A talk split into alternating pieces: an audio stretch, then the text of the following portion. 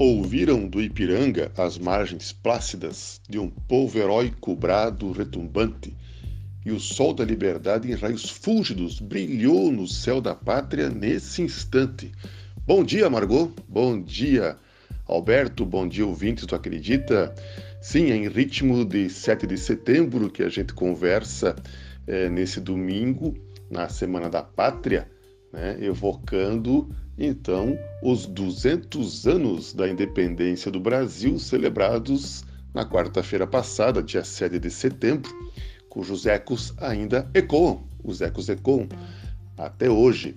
Estamos imbuídos desse sentimento é, daquele marco histórico, né? 200 anos atrás, já faz dois séculos então, que o então imperador Dom Pedro I proclamou a independência do Brasil, libertando-se então das amarras da coroa portuguesa, né, o país descobridor e colonizador do Brasil, e passando o Brasil então desde então a ser uma nação independente.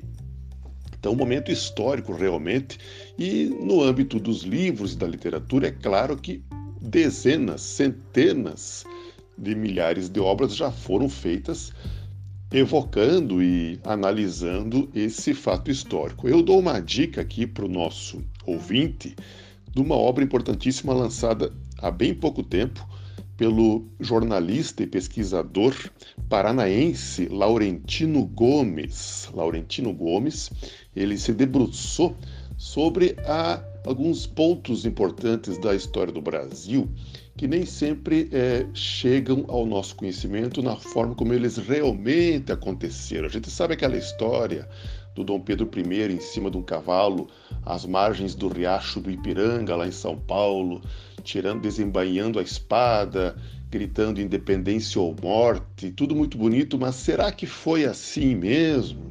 Será que os fatos históricos aconteceram de forma tão simples e tão fáceis assim? A gente sabe que não.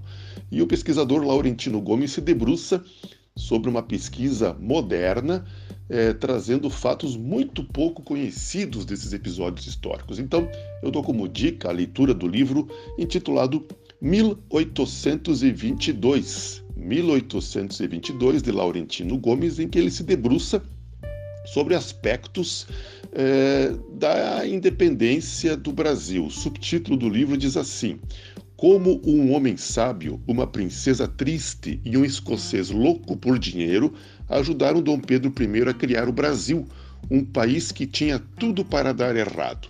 A leitura é saborosa, um texto que flui e muita, muita informação. Tenho certeza que nossos ouvintes que gostam de ler vão gostar desse livro. E aproveito para deixar dica de mais dois outros livros do mesmo autor, também Laurentino Gomes, também nessa faixa da rediscussão sobre fatos históricos. O primeiro deles se chama 1808, em que ele se debruça sobre o episódio da chegada da família real portuguesa ao Brasil naquele ano, Dom João VI e sua corte, fugindo de Napoleão Bonaparte, que invadia a Europa, e vem aqui no Brasil e faz uma verdadeira revolução econômica, institucional e cultural na colônia brasileira naquela época. Muito interessante. Depois, o 1822, que já falamos, e por fim, na trilogia, o livro 1889, no qual então o Laurentino se debruça sobre fatos relativos à proclamação da República do Brasil. Ficam as dicas então dessas três obras nesse ano em que celebramos os 200 anos eh, da independência do Brasil. Um abraço, boas semanas a todos, boas leituras.